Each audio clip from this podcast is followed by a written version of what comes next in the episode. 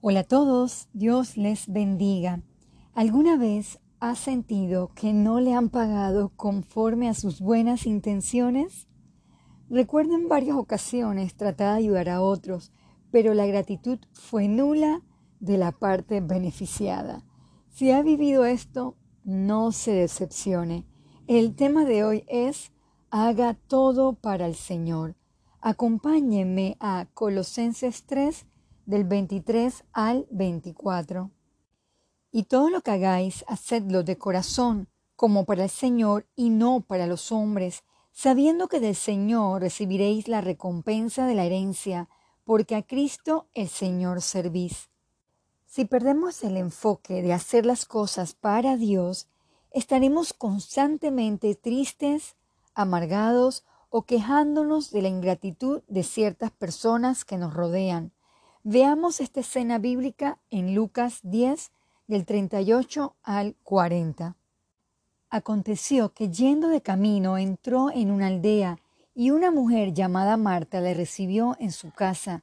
Esta tenía una hermana que se llamaba María, la cual sentándose a los pies de Jesús oía su palabra. Pero Marta se preocupaba con muchos quehaceres y acercándose dijo, Señor, ¿No te da cuidado que mi hermana me deje servir sola? Dile pues que me ayude. Aquí Marta estaba quizás enfadada, atendía a todos, pero nadie la ayudaba o le prestaba atención o gratitud. Ella hace la queja directa con el Señor Jesús. Entre el afán olvidó que era Cristo el invitado de honor y que debía hacer todo para Dios sin cuestionar a los demás. Perdió el enfoque de su servicio. El libro de Colosenses nuevamente nos recuerda esto en el capítulo 3, versículo 17.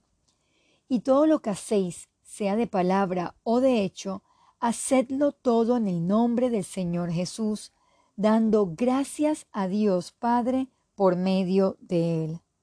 Procuremos hacer las cosas con buena actitud, el hacerlo de la forma contraria solo traerá aflicción de espíritu, cansancio o amargura. Hacemos las cosas para Dios, no nos cansemos pues de hacer el bien. Dios a su tiempo nos recompensará. Olvídese de agradar a los hombres, porque si no, sufrirá muchas decepciones. Cuando procuramos hacer las cosas para agradar a Dios, nuestra obra o labor será nuestra mejor carta de presentación. Para concluir, leamos 1 Corintios 15, versículo 58. Así que, hermanos míos, amados, estad firmes y constantes, creciendo en la obra del Señor siempre, sabiendo que vuestro trabajo en el Señor no es en vano. Querido oyente, seamos esforzados, Demos lo mejor de nosotros sabiendo que Dios recompensará conforme a nuestro esfuerzo. Oremos. Amado Padre, gracias por llevarnos a la reflexión de cómo estamos ejecutando nuestras acciones. Si hemos perdido el enfoque de hacerlo todo para usted, ayúdenos a dar la milla extra en cada una de las obras que tenemos por delante. Todo esto se lo pedimos en el nombre de Jesús. Amén.